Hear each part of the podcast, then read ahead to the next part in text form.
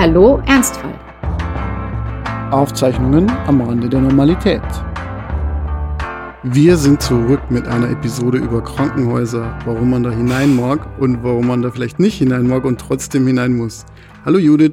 Hallo Franz. Ja, also ich äh, bin ja operiert worden, das hatten wir in der letzten Folge ja schon gesagt. Da waren wir damals fünf Tage davor, jetzt sind wir ähm, schon neun Tage danach. Tatsächlich ähm, fühlt sich das zurzeit aber alles wesentlich zeitlich kompakter an. Meine Diagnose ist, ich schaue mal kurz aufs Datum, ja, heute auf den Tag einen Monat her. Das war der 18.09., als ich es erfahren habe.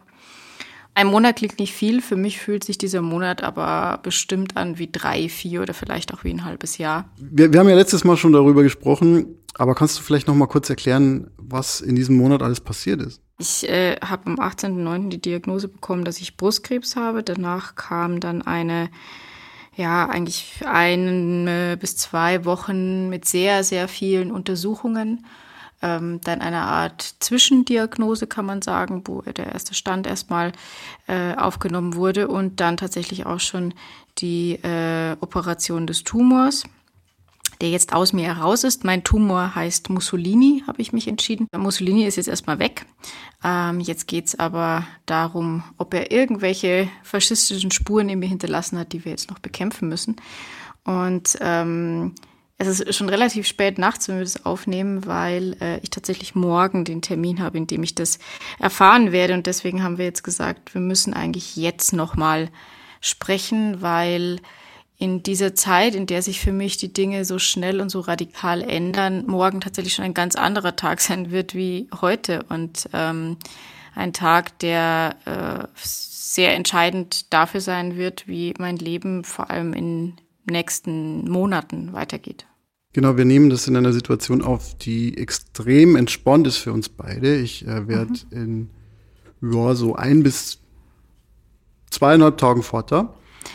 Oder in zwei Wochen, das weiß so genau niemand, aber äh, die Wehen haben angefangen und vielleicht hat deine Frau ja vor, einfach die längsten Wehen des Jahrhunderts zu haben. Ich Möglicherweise. könnte mir vorstellen, dass das was ist, was sie möchte, oder? Sie liebt es, sie liebt es. Und ich habe gehört, dass Menschen im Allgemeinen äh, Wehen lieben. Deswegen heißen die auch äh, so. Ironie im Podcast. Äh, Lachen, tut, Lachen tut weh. Ähm, also, also mir tut Lachen gerade weh. Äh, ja, das, deswegen dachten wir uns, wir nutzen die Zeit einfach mal mit Worten und mit Podcast aufnehmen und dokumentieren, wie wir uns so im Moment fühlen. Und wie fühlst du dich? Eigentlich total entspannt, weil ja, du musst es ja auch nicht machen. Ich, weil äh, ich ihn nur warten kann. Ähm, und weil es eigentlich nichts gibt, was man intelligenterweise machen kann jetzt noch, außer ich habe heute ein äh, Brett angeschraubt äh, und eine Wärmelampe bestellt, damit das, oh, für den Wickeltisch. Ja, damit das äh, Baby nicht, äh, damit ihm nicht kalt ist. Ähm, und ansonsten äh, gilt es gerade einfach nur gute Stimmung zu machen und ähm, abzulenken. Und ähm, Weißt du, das Schlimme ist, es trifft auf meine Situation abzüglich der Wärmelampe auch geradezu. Ähm, ich möchte trotzdem keine Parallelen zwischen äh, Kindern und Krebs ziehen, ehrlich gesagt. Ach so. Äh, ja. Okay. Ja, dann, ja, dann gibt's halt keinen Dann, dann lassen wir es jetzt einfach. Ja, okay. Ja. okay. Ähm, Ihr werdet ja nicht in ein Krankenhaus gehen, soweit ich das weiß. Wir gehen in ein Geburtshaus. Ähm, das ist ein Konzept, das ich vorher noch nicht so wirklich kannte, obwohl ich lustigerweise äh, gegenüber von einem Geburtshaus wohne. Wir werden nicht in dieses Geburtshaus gehen, sondern eines, das woanders ist, äh, also im anderen Teil der Stadt. Und die Idee dabei ist eigentlich einfach nur zu sagen, wenn eine Geburt re relativ äh, medizinisch normal verläuft, äh, dann äh, braucht man da vielleicht keine Ärzte und keine Menschen mit weißen Kitteln, sondern es reicht, wenn man eine Hebamme hat, die einen da auf, äh, auf die Geburt vorbereitet hat und die einen da so durchführt. Mal schauen, wie das alles funktioniert. Es gibt immer noch so eine Restwahrscheinlichkeit, dass man bei Komplikationen dann ins, ins Klinikum muss. Aber momentan sind wir relativ optimistisch. Und deshalb heißt es jetzt warten. Genau. Ja, tatsächlich war mein Krankenhausaufenthalt auch so, dass ich erst auf der Entbindungsstation lag. Hm. Ähm, das fand ich ein bisschen psychische Grausamkeit, ehrlich gesagt. Das hatte aber nicht mit sadistischen Krankenpflegern oder Schwestern zu tun, sondern schlichtweg damit, dass äh, das Zimmer, in das ich hätte kommen sollen, erst nicht frei war und ich deswegen nach einem Tag verlegt wurde. Was fast schon unnötig war, denn äh, tatsächlich war ich nur drei Tage im Krankenhaus. Ähm, das ist was, was ich mir, wenn man mir das vor einem Monat erzählt hätte, gar nicht vorstellen konnte, denn äh, wenn man, also gerade als Frau, was von der Brust-OP hört, stellt man sich die schlimmsten Sachen vor und geht auch davon aus, dass man einfach Wochen und Monate lang Schmerzen haben wird. Ähm, das ist zum Glück nicht so. Das war bei mir jetzt eine, also eine relativ kleine OP.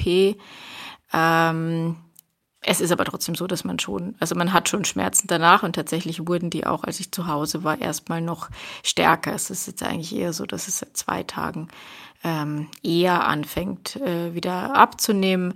Aber ähm, ja, wird mich, wird mich schmerzmäßig sicher auch noch eine Weile begleiten, ist jetzt inzwischen aber auszuhalten. Eine Sache, die sich vielleicht Leute äh, fragen, ist. Habe ich noch eine Brust? Äh, auch ein, auch ein gutes Thema. Ja. Äh, ist das, hast du die Angelina Jolie-Nummern gemacht? Wie, wie, wie ist es so? Kann, es heißt äh, Brustkrebs eigentlich, dass man äh, dass, dass das in der Brust ist oder kann es auch woanders auf, auftreten? Wie muss man sich das vorstellen? Ja, also äh, Brustkrebs heißt natürlich erstmal, dass es äh, quasi Gewebe ist, das in irgendeiner Form zur Brust gehört, wenn ich das jetzt mal so medizinisch äh, äh, vielleicht falsch irgendwie, aber also soweit ich das verstanden habe, sagen kann. Ähm, also es geht um, um Brustgewebe und Zellen, die äh, da dazugehören. Äh, es gibt verschiedene Orte, wo das irgendwie auftauchen kann. Da will ich jetzt auch gar nicht in die Details gehen, weil wie gesagt, äh, Arzt bin ich ja nur wirklich nicht. Aber ähm, nicht jede Brust-OP hat eine ähm, Abnahme der Brust zur Folge. Nicht, nicht jeder Brustkrebs erfordert das. Tatsächlich wird ein Großteil der Brustoperationen bei Brustkrebs inzwischen als brusterhaltend gemacht. Das heißt, es wird da quasi nur der Tumor oder Lymphknoten wie bei mir eben rausoperiert. Und ähm, dann muss man gucken, je nachdem, wie viel da entnommen werden muss, kann man das dann auch noch plastisch sozusagen wieder in die alte Form zurückbringen. Bei mir ist es so, dass das wahrscheinlich tatsächlich gar nicht nötig sein wird.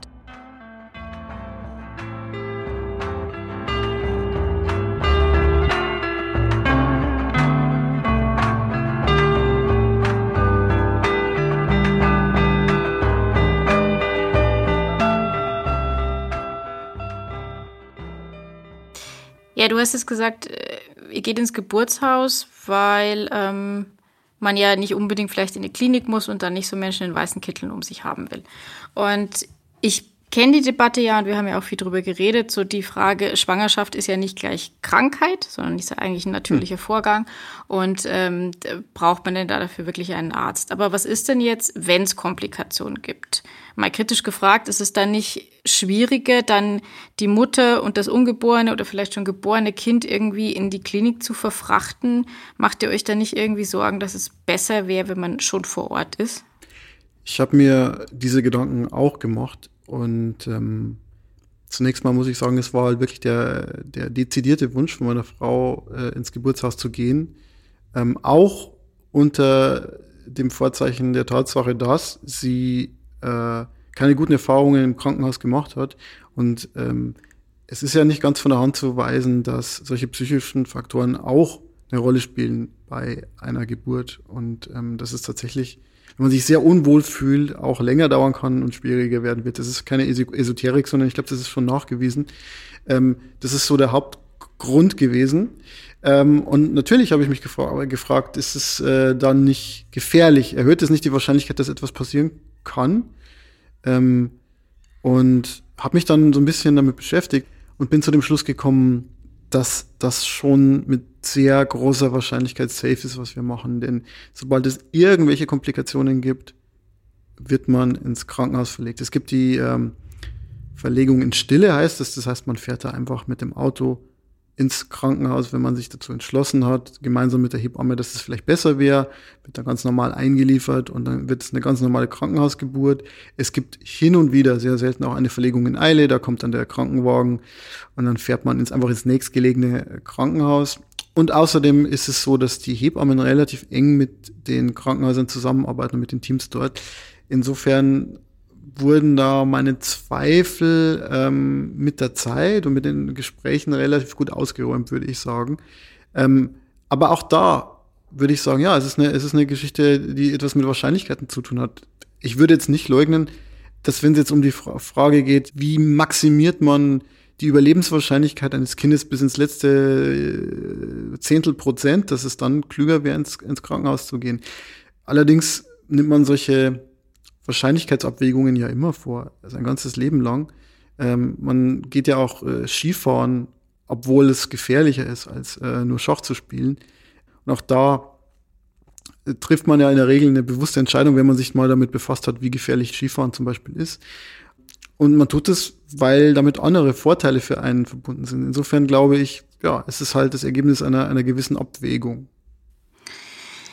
Ich glaube, Statistiken ist eigentlich ein ganz gutes Stichwort. Ähm, damit sind wir ja jetzt beide in diesen so unterschiedlichen Situationen doch sehr viel konfrontiert. Ähm, tatsächlich äh, habe ich jetzt in letzter Zeit, äh, jenseits dieser ganzen Krebstherapie, mich auch mit Wahrscheinlichkeit noch in einem anderen Punkt auseinandersetzen müssen. Wir waren jetzt aufgrund dieser Diagnose in zwei Kinderwunschzentren. Denn es ist so, dass äh, bei Krebspatienten in meinem Alter, äh, noch ohne Kinder und äh, noch im gebärfähigen Alter, inzwischen vorgeschlagen wird oder also die Option gegeben wird, dass man Eizellen noch einfriert, um ähm, dann auch einer, nach einer eventuellen Chemotherapie oder weiterer Behandlung irgendwie noch einen Kinderwunsch realisieren zu können. Und äh, auch in diesem Bereich wird dann natürlich sehr, sehr viel mit Zahlen umgegangen. Und ich muss sagen, das sich in den letzten Wochen für mich nochmal sehr deutlich gemacht hat, dass äh, Wahrheiten und Fakten und gefühlte Wahrheiten oft sehr weit auseinandergehen können. Und dass ich eigentlich zunehmend tatsächlich keine Ahnung mehr habe, was mir Prozentzahlen sagen wollen. Wenn man mir sagt, eine Schwangerschaftswahrscheinlichkeit von 20 Prozent, dann klingt das äh, für mich erstmal wenig. Wenn man mir aber sagt, das Rezidiv, also Wiederkehrrisiko eines Krebses von 20 Prozent, klingt das sehr, sehr viel. Also die, ähm, die, die, die berühmte Relativität, dass die zehn ja. Minuten auf der Herdplatte mit dem nackten Hintern dann doch etwas anders sich anfühlen als die zehn Minuten mit einer schönen Dame. Einstein. Ich habe ich bezweifle sehr, dass Einstein über nackte Hinter- und Defini Damen. De definitiv, äh, definitiv. Ich google das irgendwann mal. Ja, hm. Okay, und wie löst man dieses Problem dann? Äh, worauf vertraust du denn jetzt? Auf, auf, auf dein Bauchgefühl? Liest du besonders viel? Wie gehst du da vor? Ein bisschen von allem, glaube ich. Also ich habe schon die Situation, dass ich den Ärzten, mit denen ich im Krankenhaus konfrontiert bin, ähm, vertraue.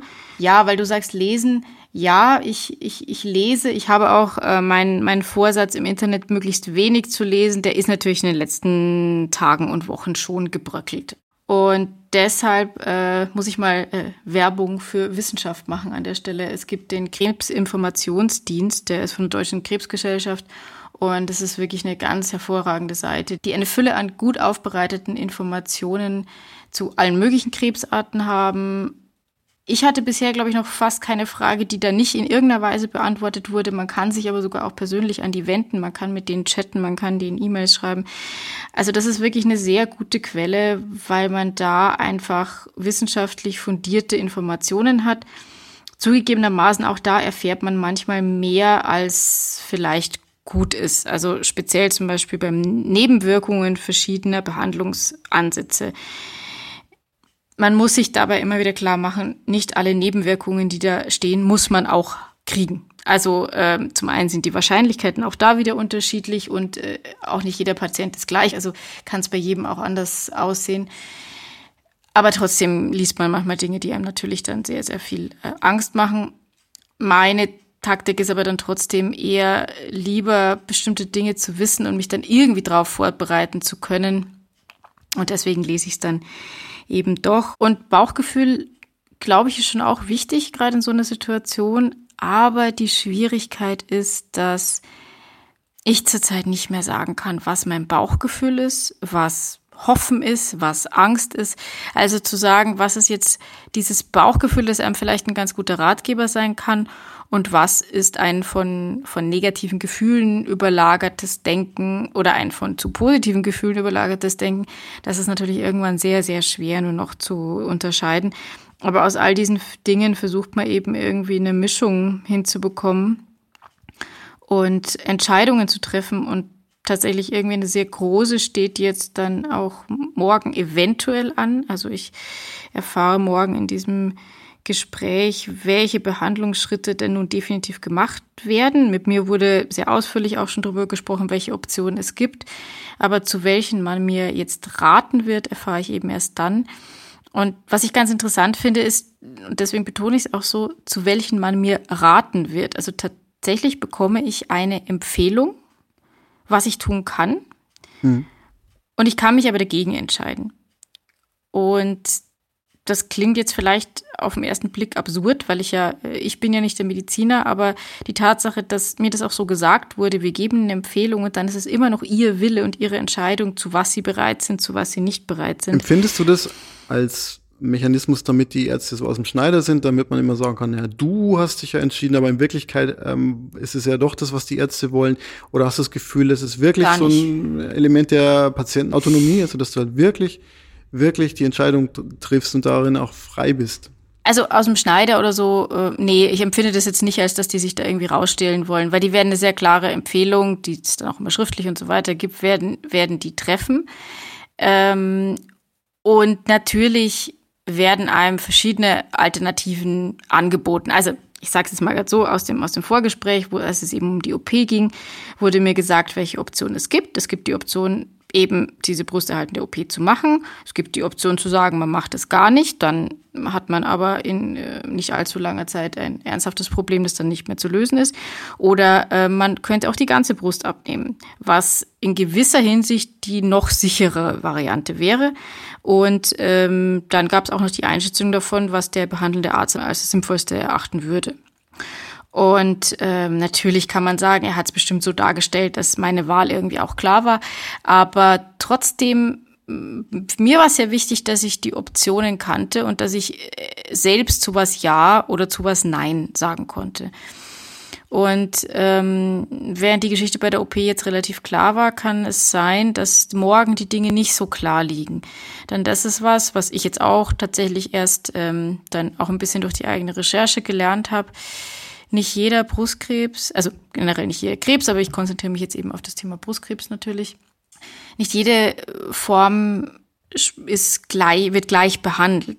Bei, nicht bei jeder dieser Formen hilft eine Chemotherapie. Bei den meisten wird sie gemacht. Jetzt muss man vielleicht auch mal für die Laien äh, erklären. Ja, das sind wir ja auch. Das, das müssen wir, glaube ich, immer, immer wieder betonen. Menschen, die noch nie etwas mit Krebs zu tun hatten, mhm. ähm, erklären, ähm, wie das denn überhaupt so ist. Du hattest ja eine OP, also könnte man sich ja erstmal denken, naja, das Zeug ist ja raus. Mhm. Bist du denn nicht geheilt? Ganz naiv gefragt. Mhm. Ähm, ja, Krebs ist so ein Schwein, ne? Also der ist sehr, sehr hinterhältig. Äh, er ist jetzt mal rausoperiert, das ist richtig. Aber ich sag mal so, Krebszellen, die leuchten ja nicht pink. Also sprich, auch wenn die das rausschneiden und es gibt dann verschiedene Maßnahmen, um sicherzustellen, dass man auch alles erwischt hat, heißt ja nicht, dass nicht irgendwo noch irgendwelche Zellen im Körper unterwegs sind. Ähm, zwar hat mein Tumor jetzt noch nicht Fernmetastasen gebildet, aber, und das ist eigentlich fast so eine Korrektur ein bisschen zum letzten Podcast, ich hatte verstanden, dass der gar keine Metastasen hat. Metastasen sind ja diese Dinge, wo die Tumorzellen schon andere äh, Teile des Körpers irgendwie besiedelt haben und im Normalfall denkt man dann eben an andere Organe. Und das wurde bei mir getestet und das ist zum Glück auch nicht der Fall. Aber der Lymphknoten, der direkt neben diesem Tumor lag, der hatte auch ähm, Krebszellen, weswegen auch einige Lymphknoten entfernt wurde, um die zu untersuchen, ob es jetzt nur dieser eine ist oder ob es mehrere sind. Und ich bin tatsächlich sehr erschrocken, als ich meine Unterlagen bekommen habe und da nach der OP dann irgendwie stand Lymphknotenmetastase weil ich gar nicht verstanden habe, dass das schon als Metastase gilt. Also du dachtest, das gehört noch zum eigentlichen Geschwür, zum Haupt. Dachte, es ist irgendwie nicht so schlimm. Und ich habe tatsächlich, also klingt jetzt vielleicht doof, äh, weil das Wort Metastase, glaube ich, auch nicht so viel oder ich es nicht gehört habe oder wie auch immer. Jedenfalls dachte ich halt irgendwie, na ja, der ist halt da geblieben, wo er ist und deswegen ist es noch sehr früh und nicht so schlimm. Und ich habe tatsächlich erst im Nachhinein so verstanden, dass genau die Tatsache, dass eben dieser eine Lymphknoten schon ähm, auch Krebszellen aufweist, dass das tatsächlich das ganz entscheidende Problem sein könnte, was die weitere Behandlung angeht. Und das war mir tatsächlich, ist mir, glaube ich, jetzt erst so nach der OP so richtig klar geworden. Andererseits muss ich auch sagen, ich lerne im Moment auch und für jemand, der irgendwie wissbegierig ist und mit dem geisteswissenschaftlichen Studium ja auch äh, sich eigentlich per se grundsätzlich mal für alles interessiert, lerne ich gerade, dass es auch manchmal gut sein kann, Sachen nicht zu wissen. Soll heißen, dass ich diese Information vorher noch nicht so verstanden hatte, macht eigentlich auch nichts. Jetzt weiß ich, beides ist raus aus mir und das ist erstmal gut so. Und ich glaube, das Kriterium, wann eine Wahrheit ähm, ähm, einer anderen Person vermittelt werden sollte, ist ja so ein bisschen, ähm, dass diese Person noch was damit anfangen kann. Ja, also mhm. wenn, wenn, wenn man jemandem äh, konstruktive Kritik gibt, die aber auch so ein bisschen negative Aspekte enthält, dann kann es oft im ersten Moment kränken sein, aber die Person denkt sich dann, ja, äh, ich könnte hier und da noch was verbessern. Und ich habe mir so überlegt, in deinem Fall ist es so ein bisschen auf der Grenze, oder? Ist ob, ähm, so die, die, die, die, die Wahrheiten ähm, über zum Beispiel Gene, die man hat, ähm, sind die produktiv oder nicht? Ja, also ich glaube, das, was du jetzt als letztes gesagt hast, also sind, äh, sind diese Wahrheiten dann irgendwie produktiv? Das ist tatsächlich eine Frage, die man sich, ähm, äh, wenn es um so Situationen wie bei mir jetzt geht, glaube ich, stellen muss. Also ich habe ja vorhin schon gesagt, man, man liest, wenn man sich dann selbst informiert, selbst wenn man Seiten hat, die ähm, zuverlässige Informationen haben, hat man vielleicht doch ein bisschen zu viel Wissen äh, über mögliche Probleme und sieht die dann auch alle auf einmal. Gleichzeitig ist es natürlich äh, vor allem für die Ärzte, würde ich sagen, eine ganz schwierige Situation. Die haben durch ihre Ausbildung ein, ein sehr großes Wissen. Die kennen zum Beispiel im Falle von Komplikationen auch noch die, die letzte Windung dessen, was irgendwie passieren kann. Und zum Beispiel bei einer Aufklärung, die man äh, vor einer OP bekommt. Also das hatte ich auch, da musste ich einen, habe ich einen Bogen bekommen, der mit mir durchgesprochen wurde, wo drauf stand, was alles einfach durch eine Narkose passieren kann. Und da musste ich zum Beispiel unterschreiben, dass es okay ist, falls mir aus Versehen die Zähne ausgeschlagen werden. Die oh, Anästhesistin ja. hat dazu erwähnt, dass es noch nie passiert ist, seit sie sich erinnern kann. Das erinnert mich so ein bisschen daran, dass ich im Geburtstag unterschreiben musste, dass wenn ich hinfalle und ohnmächtig bin, dass dann erst meine Frau und mein Kinder erstes Kind und dann die Frau versorgt wird und dann kommt Ja, das ist doch, das ist doch sehr, sehr sinnvoll. Mhm. Dass man ja. alles unterschreibt. Genau, und ich habe eben auch unterschrieben, dass man mir die Zähne ausschlagen darf. Ähm, also äh, es ist sicherlich richtig und gesetzlich auch vorgegeben, dass man darüber aufgeklärt wird. Ähm, gleichzeitig ist es dann wirklich, äh, sag ich mal, in der in der Leistung äh, im Leistungsumfang dessen, der einem da, der einen da aufklärt, eben für einen einzuordnen, was diese Informationen wirklich bedeuten. Also was, was ist häufig, was ist selten, was bedeutet häufig? Denn auch diese ganzen Begriffe sind natürlich so, wenn ich, wenn ich dir sage, irgendwas ist häufig, wenn du da von deinem Lebensalltag ausgehst, dann ist es quasi sicher, sag ich mal, wenn was häufig passiert. Ähm, wenn da steht selten und es ist eine sehr schlimme Nebenwirkung, dann ist einem das immer noch zu viel. Also was diese Begriffe überhaupt bedeuten, wie sich die in Zahlen festlegen, das kann man alles tun. Letzten Endes gibt's immer noch das Gefühl, von habe ich jetzt zu viel Information, habe ich jetzt zu wenig Information. Man kann da, glaube ich, nur einen guten Mittelwert im Endeffekt erzielen. Aber zu der, zu der Frage mit, wie viel will man wissen, ja, das ist, glaube ich, was, das hätte ich vor ein paar Monaten auch noch anders äh, beantwortet. Es geht sogar so weit, dass ich Momente hatte in den letzten Wochen, also das waren dann auch die Momente, wo es mir vor allem nicht so gut ging, wo ich mich sehr stark gefragt habe, wäre es für mein Leben oder wäre es für mich jetzt nicht besser gewesen, man hätte diesen Tumor jetzt nicht gefunden. Also wäre es für mich nicht besser, wenn er nicht da wäre, das ist klar, das wäre natürlich besser, ja. aber so ist es nicht. Aber wäre es mir nicht lieber gewesen, ich hätte es nicht gewusst. Und äh, aber dann wärst du doch wahrscheinlich gestorben. Ja, vielleicht. das ist halt, also ist denn, die, ist die es Krux, ist, die Krux ist so ein bisschen, dass es ist, also wenn man es gar nicht gefunden hätte, dann sicher, ja. Das Ding ist ein bisschen, man kann das zeitlich nicht so ganz einschätzen, weil man einfach nicht weiß, dass immer wieder dabei, dass Krebs sehr hinterhältig ist, wie sich irgendwelche Dinge entwickeln. Da das bei mir ein sehr langsam wachsender Krebs ist, hatte ich den wahrscheinlich auch schon lange. Das ist etwas, was ich inzwischen sehr gruselig finde. Also man, mir kann auch niemand sagen, wie lange, ähm, aber mehr als ein Jahr sicher. Alles, was darüber hinausgeht, kann man nicht sagen. Aber ich habe mich sehr oft jetzt in letzter Zeit gefragt, als ich zum Beispiel einfach Fotos auch auf dem Handy angeguckt habe, wo ich wandern war oder von irgendwelchen Veranstaltungen, wo ich mir dachte, da war das auch schon in mir und ich wusste es aber einfach nicht. Und ähm, deswegen gab es schon die Idee, kann ich es nicht einfach nochmal abschalten, dieses Wissen, kann ich es nicht vielleicht, und wenn es nur für ein paar Stunden ist, einfach bitte mal vergessen, ähm, weil dieses Wissen darum, dass es jetzt so ist, ist, ist ein großer Teil der Belastung, würde ich sogar sagen. Es sind die Behandlungen und all die Dinge, die dann noch kommen, natürlich. Aber äh, dieses Wissen um diese Erkrankung ist für sich selbst genommen schon sehr schwer. Und ähm, ja, deswegen habe ich mich auch gefragt, wäre mein Leben denn jetzt nicht leichter gewesen, wenn ich jetzt vielleicht sogar erst irgendwie noch ein Kind bekommen hätte und dann hätte man das in zwei Jahren gefunden. Ich weiß, dass dieser Gedanke, mal ganz klar gesagt, das ist ein blöder Gedanke. Insofern, nein, es ist natürlich besser, es jetzt gefunden zu haben, jetzt zu behandeln. Jeder Tag, der jetzt irgendwie ins Land zieht, äh, kann ein Risiko erhöhen. Und ähm, deswegen ist es gut, dass das jetzt äh, zu diesem Zeitpunkt passiert ist. Medizinisch gesehen, vernünftig gesehen, äh, emotional, ja, frage ich mich schon, vielleicht hätte sich ja nicht sofort verschlimmert, vielleicht wäre in einem Jahr der Zustand ein anderer gewesen.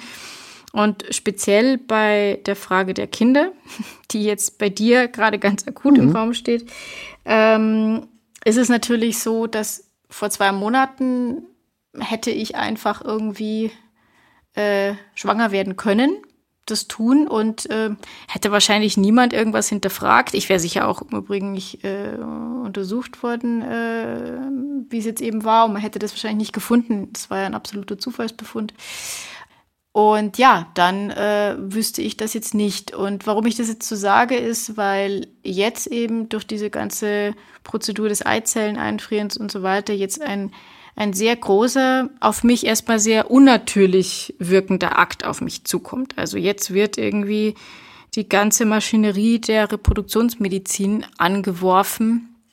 Und ähm, ja, alles, was das an, an, an Bedeutung und Wirkung mit sich bringt. Und da gibt es schon den Moment, wo ich mich frage, naja, äh, wüssten wir es nicht, hätten wir es jetzt einfach irgendwie getan. Und es wäre jetzt erstmal einfacher. Es hätte natürlich verheerende Konsequenzen, aber erstmal wäre es leichter.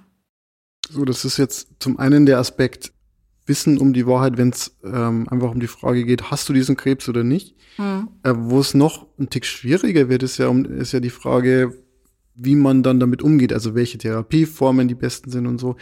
Man glaubt ja immer, wenn man, zumindest wenn man, äh, wenn man ähm, den, den Filmen äh, Glauben schenkt, dass es dann so ist, dass die Ärzte einem sagen, sie, sie haben noch fünf Monate zu leben oder damit leben sie noch 30 Jahre oder so. Aber letzten Endes ist es ja, und ich hm, habe damit auch schon so ein bisschen Erfahrung gemacht, nicht selber als Betroffener, aber in meinem näheren Umfeld, ähm, die Leute also die Ärzte sagen ja einem nicht eine Zahl ähm, und sie sagen auch nicht, sie sind gesund für immer, sondern sie sichern sich ab und sie sind sehr viel komplexer und vielschichtiger in ihren Aussagen und arbeiten damit Wahrscheinlichkeiten und nicht mit Wahrheiten. Und das äh, ist ein großer Unterschied. Es sind ja letzten Endes wissenschaftlich, naturwissenschaftlich denkende Menschen. Und dann kommt noch hinzu, dass nicht äh, jede Wahrscheinlichkeit die gleiche statistische Aussagekraft hat. Also ich meine, zwei Dinge können eine 80-prozentige Wahrscheinlichkeit haben, aber die einen im einen Fall basiert äh, die Aussage auf sehr, sehr, sehr vielen Studien und im anderen Fall vielleicht nur auf einer. Ähm, das heißt, man arbeitet unter Bedingungen der Unsicherheit. Und ich glaube, dass das ähm, gerade für Patienten, die nicht so ans wissenschaftliche Denken gewohnt sind, wirklich schwierig sein kann. Generell ist es so, dass es einfach eine, eine Phase gibt, die ist jetzt bei mir fünf Jahre, ich glaube, das gilt für die allermeisten Krebsarten, wenn man fünf Jahre lang tumorfrei bleibt, also der Krebs nicht wiederkommt, dann gilt man als geheilt. Das heißt aber nicht, dass der 20 Jahre später nicht auch noch wiederkommen kann. Aber es gibt wohl eine Phase, die erstmal sehr kritisch ist, die ersten zwei Jahre insbesondere und dann eben noch bis zum, bis zum fünften Jahr. Und ähm, in diesem Sinne zu sagen, äh, man sagt einem nicht die Wahrheit oder man sagt einem schon die Wahrheit, ist ganz schwierig, weil ähm, es eben relativ wenig Fakten gibt, in dem Sinne, dass man sagen kann, das ist das, was auf jeden Fall passieren wird. Man kann eigentlich immer nur sagen, das ist wahrscheinlich, dass es passieren wird oder das ist unwahrscheinlich. So wie im normalen krebsfreien Leben eigentlich auch.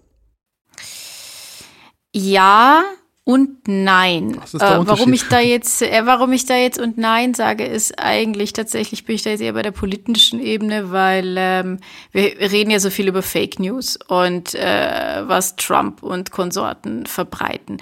Und da wissen wir ja schon, dass da manchmal einfach Lügen erzählt werden und äh, dass es dann eben nicht die alternativen Fakten gibt, sondern dass es schon auch einfach Unwahrheiten gibt. Also ähm, ich weiß, ich frage mich jetzt gerade, wie, wie man den Unterschied definieren könnte, aber es gibt ja nun definitiv Dinge, die ähm, nicht wahr sind und da geht es dann auch nicht mehr um eine Wahrscheinlichkeit oder Dinge, die wahr sind. Also was unterscheidet jetzt diese medizinischen Fakten ähm, von, von solchen äh, Zuständen und Ereignissen, von denen wir zurzeit so viele miterleben? Ach ja, das ist ein sehr schönes Thema, Relativismus und so. Ähm, wir haben ja vor ein paar Jahren mal eine sehr intensive Debatte geführt, an deren Ende ich ein bisschen erzürnt war und du auch und dann nicht ein bisschen erzürnt, hab, du standest in der Küche und hast die Menschenrechte geleugnet genau, beim Spülen. Nicht geleugnet, sondern nur relativiert. Nein, ich habe ja. nicht, also der Punkt ist Du hast nicht gespült. Ich finde auch, dass zu wenig gespült. Der, ja, der Punkt ist der auch das, aber der Punkt ist ja der, äh, wenn man so äh, sich mit mit Philosophie beschäftigt, dann versucht man immer alles zu hinterfragen Fragen und es gibt sehr wenige Dinge, die sich nicht auf andere Dinge zurückführen lassen, sage ich jetzt mal. Und ähm, de facto sind die Menschenrechte, wie sie von den Vereinten Nationen ratifiziert wurden, ja ähm, auch äh, eine Setzung von Menschen. Die spannende Frage wäre dann, ja, wie kann man die letzt begründen? Und ich glaube, darauf wollte ich hinaus. Ähm, aber vielleicht wollte ich auch einfach irgendwas Krasses sagen. Ähm, und damals gab es noch keine Shitstorms und mich hat auch keiner gehört, weil sonst äh, hätte ich jetzt ein Problem. Aber so meine Reaktion war ein ziemlicher Shitstorm. Ah, ja, ja, ja genau. Es, war, ja, ja. es gab aber nur von einer Person. Das war dann okay. Natürlich bedeutet die Tatsache, dass ähm, Wahrscheinlichkeiten nicht gleichzusetzen sind mit Wahrheiten, nicht, ähm, dass es nicht so etwas gibt wie gesichertes Wissen. Ähm, so funktioniert ja Wissenschaft. Wissenschaft funktioniert ja nicht so, dass Wahrheiten zusammengetragen werden, sondern ähm, dass Theorien aufgestellt werden und dann Experimente gemacht, die diese Theorien untermauern oder eben in Zweifel ziehen. Wenn die Theorien nicht gut sind, dann äh, muss man neue aufstellen und so. Also das ist ja immer in der Wissenschaft ein Spiel mit Wahrscheinlichkeiten, genau wie in der Medizin auch. Ähm, und das ist das, was ich meinte mit ähm, naturwissenschaftlichen Denken bei den Ärzten. Und insofern muss man das immer mitbedenken. Aber ich glaube eben, dass es für viele Menschen sehr schwer zu ertragen auch ist. Also ich meine, wir kommen ja eigentlich von einem Ärztebild, das noch so ein bisschen geprägt ist von, ich glaube ja von der Schwarzwaldklinik, die ich mit Genuss geschaut habe neulich. Ich habe ähm, eher Grey's Anatomy geguckt. Also. Ja, ist ein billiger Abklatsch von der Schwarzwaldklinik. Und ähm, jedenfalls, äh, also da ist es ja noch so, dass es Sag mal, ja Entschuldige, wenn ich dich da ganz kurz Folgen. unterbreche, aber das ist, aber, aber jetzt mal ganz im Ernst, also in Grey's Anatomy wird ja, glaube ich, das Krankenhaus mindestens dreimal von Terroristen angegriffen hm. und irgendwer operiert sich während einer, während einer Entbindung selbst oder so. Ja. Ähm, hat die Schwarzwaldklinik auch dieses äh, Dramapotenzial? Die Schwarzwaldklinik hat, äh, also die hat äh, schöne Landschaftsaufnahmen und hin und wieder sieht man auch Konstanz oder, oder Freiburg und ansonsten äh, schlafen alle halt irgendwie in wechselnder Folge miteinander äh, und sind sich dann aber auch wieder gut. Ähm, und ähm, es gibt einen sehr schönen Sascha Hehn, der später äh, auch noch Traumschiffkapitän wurde. Ähm, also da ist eigentlich alles für die ganze Familie dabei. Ich habe alle Folgen geschaut, ähm, weil ich der Meinung bin, ähm, Netflix ist Das war die Vorbereitung auf die Geburt, ja? So ist wurden wir schwanger. Oh. Ja. Ja, das, das erklärt jetzt auch das Geburtshaus. Ja, absolut, Weil wenn, man ja, das, wenn das mhm. das Bild von einem Krankenhaus Jed ist. Dann. Jedenfalls. Äh, genau, aber das erste Bild war ja damals noch so, dass der Arzt letzten Endes einen sehr, sehr großen Wissensvorsprung hat und eigentlich auch der äh, Hüter der Wahrheiten ist. Ähm, Und ich bin eigentlich sehr froh, dass es nicht mehr so ist. Ich glaube aber, und das habe ich auch schon in meinem Umfeld gehört, dass viele Leute eher irritiert davon sind, dass die Ärzte sowas sagen wie, das ist, das sind jetzt hier die, die, äh, die, die drei Möglichkeiten, die sie haben, entscheiden sie sich doch für eine. Sie sind autonom. Weil man sich ja eigentlich, nee, sie sind der Arzt, sagen Sie mir doch mal, äh, was ich machen soll. Ging es dir auch so? Ich meine, was das Ziel dieser Gespräche ist, ist ja, dass der Patient zu seinem Informed Consent, also zu seiner informierten Entscheidung kommt und dass er in der Lage ist, diese Entscheidung zu treffen. Trotzdem muss man natürlich auch sagen, äh, allein schon, schon zeitlich, was das ganze System angeht und aufwandsmäßig, ist natürlich die Frage, wie kriegt man einen Patienten irgendwie überhaupt in diesen, in diesen Zustand. Ich fühle mich da jetzt relativ gut beraten. Tatsächlich gab es aber Momente, die waren aber gar nicht so sehr mit dem Arzt, sondern tatsächlich mit dem Pflegepersonal. Also ich habe ähm, einem Abend gesagt, dass ich jetzt eben Schmerzen habe und daraufhin meinte die Schwester, ja, was möchten Sie denn nehmen? Und ich habe dann wenigstens gesagt, ja, was gibt's denn? Also ich ähm, äh, habe die Frage irgendwie nicht verstanden. Ich glaube, sie, Eierlikör? Zielt, ja, sie zielte, glaube ich, eher darauf ab, dass ich irgendwie sowas sage, wie ich vertrage Ibuprofen besser als Paracetamol oder sowas. Ähm, aber tatsächlich war das eher so ein Moment, wo ich einfach irgendwie völlig überfordert war und irgendwie äh, in so einem Moment, in dem du Schmerzen hast und ja auch gar nicht weißt, was du jetzt irgendwie brauchst, möchtest du eigentlich nur, dass dir da irgendwer was gibt. Und da war es so, dass ich mir dachte, ich will das jetzt eigentlich gar nicht wissen, wogegen man irgendwie allergisch oder sonst was wird ja, wird ja im Vorfeld zu so einem Aufenthalt auch abgeklärt. Also ich dachte mir, na, gib mir jetzt halt einfach irgendwas. Und die, die Frage habe ich tatsächlich einfach dann nicht verstanden und da fühlt man sich dann auch schnell einfach äh, überfordert. Aber generell muss ich sagen, dass von Patienten viel mehr Eigeninitiative insgesamt erwartet wird anscheinend oder, oder man rechnet irgendwie mit der, als ich gedacht hätte. Ähm, also ich habe am Tag, als ich im Krankenhaus entlassen wurde, erstmal zu Hause äh, auf dem Sofa liegend eineinhalb Stunden äh, medizinische Bürokratie abgearbeitet. Äh, ich habe einen Ordner für alle Unterlagen, äh, der, der ständig voller wird. Äh, man muss sich um die Krankschreibungen kümmern, muss die Einreichungen. Das ist für mich alles machbar. Ich frage mich, ich frage mich aber wirklich, wie man das macht, wenn man äh, diese Dinge erledigen muss, wenn man unter massiven Schmerzen steht.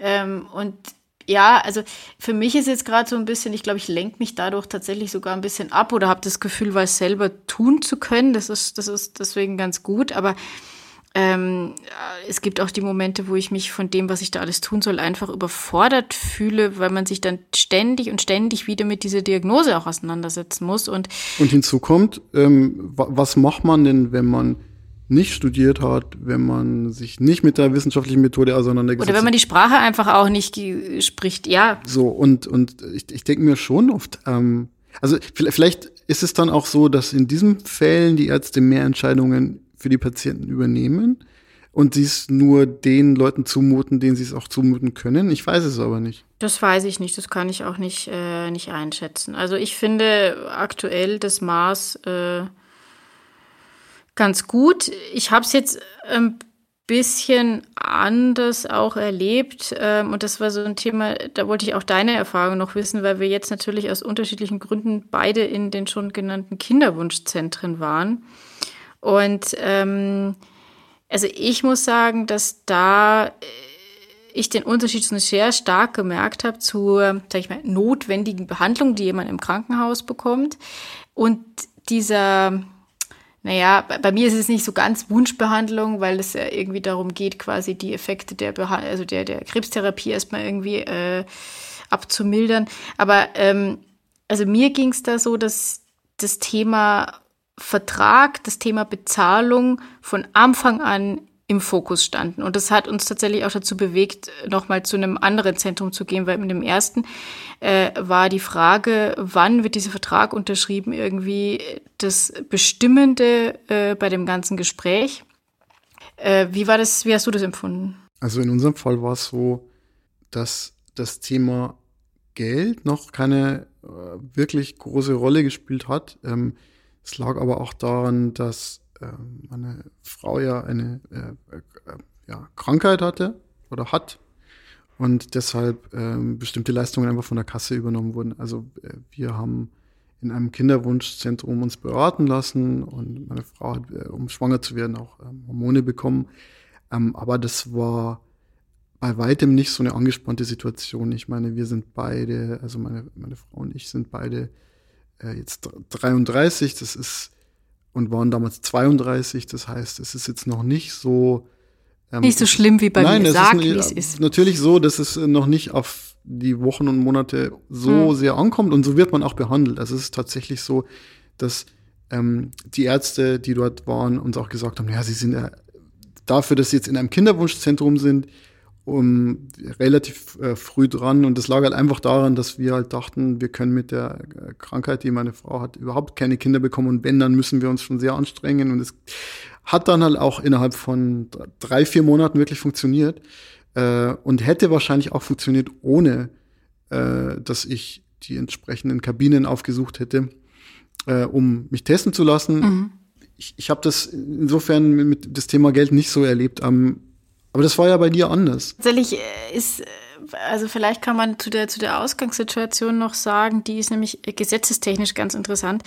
Bei mir geht es ja um das äh, Einfrieren von, von Eizellen, ähm, weil die eben bei den Behandlungen, die anstehen, wahrscheinlich geschädigt werden, beziehungsweise die Gesamtsituation nicht mehr so ist, dass das auf natürlichem Wege funktionieren kann. Tatsächlich ist es ja also so, dass es quasi bei mir eigentlich Teil der Behandlung ist. Also ich wäre auch selber auf diese Idee wahrscheinlich gar nicht gekommen, sondern das war, glaube ich, eines der ersten Sachen, die bei der äh, im Krankenhaus besprochen wurden, was jetzt zu tun ist. Also es wird da als Teil meiner Behandlung tatsächlich angesehen. Und es ist aber so, dass dafür das Gesetz noch fehlt. Also es wurde eins verabschiedet, das ähm, dafür sorgen soll, dass eben, äh, also eigentlich genau der Fall, in dem ich jetzt bin, also quasi durch die Behandlung verschuldet ähm, der Kinderwunsch sich nicht erfüllen kann, ähm, dass da die Krankenkassen das zahlen müssen. Das ist tatsächlich im Moment noch nicht so. Wir sind gerade im Oktober 2020. 20, genau. Das Gesetz ist verabschiedet, aber der Gesundheitsminister, weil er gerade wahrscheinlich auch andere Dinge zu tun hat, hat es noch nicht unterzeichnet und das bedeutet, die Krankenkasse hat noch keine Ziffer. So wurde mir das erklärt. Und wenn die keine Ziffer hat, dann macht die gar nichts. Ja. Ähm, was jetzt heißt, dass wir tatsächlich da jetzt erstmal irgendwie in Vorleistung gehen müssen. Ähm, und äh, auch nicht wissen, was und wie viel wir da wiederbekommen. Äh, aber tatsächlich ist eigentlich äh, dieser, dieser Punkt, dass es dadurch quasi alles eine Selbstzahlerleistung ist, erstmal. Und dadurch bedingt vielleicht auch irgendwie kam dieser Druck wohl auch von diesem ersten Kinderwunschzentrum. Und also ich würde sagen, bei uns war es extrem fancy bis hin zur Lächerlichkeit. Also man bekam, ja, man bekam seine Unterlagen und ich bin wirklich für Umweltschutz, aber also so ein Vertrag, in dem so wichtige Dinge geregelt werden, nicht nur sehr viel Geld, sondern auch was, äh, was um so ein, so ein intensives Thema wie, wie, wie Kinder und, und Zukunft geht, da äh, den hätten wir doch gerne mal auf Papier. Und wir haben alles irgendwie nur auf iPads bekommen, die wir aber wegen Corona nur mit desinfizierten Stiften, die darauf nicht rutschten, bedienen durften. Das und klingt nach der effizientesten Lösung. Ja, und es war wirklich. Finanziell, finanzaufwendigsten. Ja, irgendwie so. Und ähm, ich muss sagen, das war alles, das war auch alles sehr schön und durchdesignt und man sah, man, man konnte sich richtig den Praxisdesigner vorstellen, der da irgendwie auch noch die Wasserbecher auf die, auf die Wandbilder abgestimmt hat, die dann auch noch sehr künstlerisch schräg hingen. Also, ähm, es klingt jetzt so, warum regt man sich jetzt über so Details auf, aber. Ich habe selten so einen schönen Ledersessel gesehen wie in dem Kämmerlein, wo ich war, um äh, da war ein Ledersessel, oh, das ist aber nicht ja, schön. Ja, wunderbar, also, wunderbar, oh, ah, wie ah, im Home-Magazin. Ja, ja, okay. Nee, da war ich nicht dabei in dem Raum. Aber ähm, also ich fand es wirklich extrem stylisch und dadurch unglaublich unpersönlich und kalt. Und das fand ich wiederum bei so einem Thema, wo ich mir denke, da sitzen ja, da sitzen ja nur Leute drin, die eigentlich ein Problem haben. Also, weil wenn es dir einfach super geht und alles schön ist, dann gehst du da nicht hin. Sprich, diese Ärzte dort treffen ja eigentlich, oder Ärztinnen vielmehr, treffen ja nur auf Leute in Krisensituationen und ähm, ich hätte da irgendwie etwas mehr Herzlichkeit und Wärme mir irgendwie erwartet. Das heißt nicht, dass man irgendwie angelogen werden soll, was jetzt Wahrscheinlichkeiten und Möglichkeiten angeht, aber es war doch ein sehr, sehr großer Druck dahinter und eine Sache, die tatsächlich für mich dann den Ausschlag gegeben hat, warum ich gesagt habe, also ich fühle mich mit dieser Variante oder speziell dieser Praxis nicht wohl. Ähm, und ich bemühe mich jetzt hier schon die ganze Zeit komplett zu verschleiern, um welche es geht. Und das ist mir auch ganz wichtig, weil mir geht es da nicht rum, irgendwen zu bashen oder so. Aber ähm, als mir dann gesagt wurde, man könnte jetzt, ich sollte doch die OP verschieben, damit man das jetzt vorher noch tun könnte. Ähm, das ist medizinisch vielleicht noch nicht mal so falsch. Man hätte das wohl tun können, aber da ging es dann nicht um dein Wohl. Nee, es ging einfach, oder so habe ich es empfunden, es ging nicht mehr um meine Gesundheit, es ging überhaupt nicht um mich, sondern es ging nur noch darum, wie kriegen wir jetzt aus der Frau diese Eizellen raus und was mit ihr passiert, ist uns egal. Das ist jetzt hart gesagt und natürlich so nicht wahr, aber das ist der Eindruck, der auf mich einfach entstand, dass man mir jetzt sagt, ich soll diese OP verschieben und dieser Tumor soll länger in mir drin sein als irgendwie nötig. Das ist, äh, war eine Aussage, die ich nicht, äh, ja, die ich nicht nachvollziehen konnte.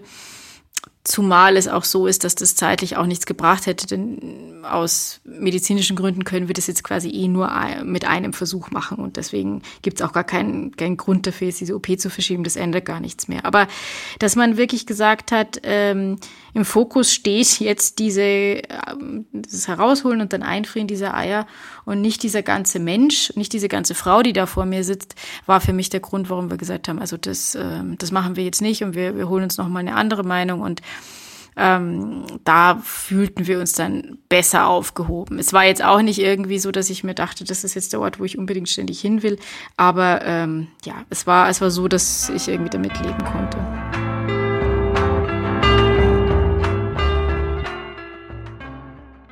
Ich bringe die Babydecke morgen zur Post. Das ist sehr, sehr nett. also das Baby muss drin bleiben, bis es ankommt. Äh, die Post kann aber zurzeit länger dauern. Also unter zwei, drei Tagen geht nichts. Ja, ich Schieb's zurück, wenn es ist. Früher habe ich geraucht. Da, ja. Hm. Ja, also ich bleibe jetzt mal hier sitzen und warte mal, bis die Geburt ihren Lauf nimmt. Äh, werde morgen auch wieder arbeiten. Ich bin ja äh, glücklicherweise im Homeoffice und kann dann auch einfach wegspringen, wenn es dann doch soweit ist, dass wir ins äh, Geburtshaus müssen. Ähm, aber es ist schon sehr, sehr seltsam, irgendwie immer zu arbeiten und sich zu denken, man ist jetzt hier auf Abruf. Ist ja bei den Damen etwas anders, denn die können äh, zu einem definierten Zeitpunkt vor der Geburt, wann auch immer die sein mag, äh, ja, ähm, in, in ihren Mutterschutz gehen. Bei den Herren ist es so, dass man wirklich auf Abruf ja, Jetzt ja ähm, mal halt. Ich habe das schlimmste Schicksal von allen. ja. Nein, natürlich nicht. Nein, das ist irgendwie, es ist auch ein bisschen wirklich wie Warten an Weihnachten. Aufs Christkind. Ja, genau genau so ist es. Ja. Ich bin gespannt, wie das alles so weitergeht. Momentan passiert so viel da draußen in der Welt mit dieser seltsamen Corona-Krise und es gibt noch so ein bisschen Rahmenhandlung bei uns beiden. Ja, aber um meine hätte ich jetzt nicht gebeten, so konkret. Ja. Ein bisschen langweiliger hätte es sein dürfen. Aber gut. Ist es nicht. Hm. Aber zumindest gibt es guten Content. Schöne Geburt. Ja, äh, schönes Leben. Bis dann. Ciao. Ciao.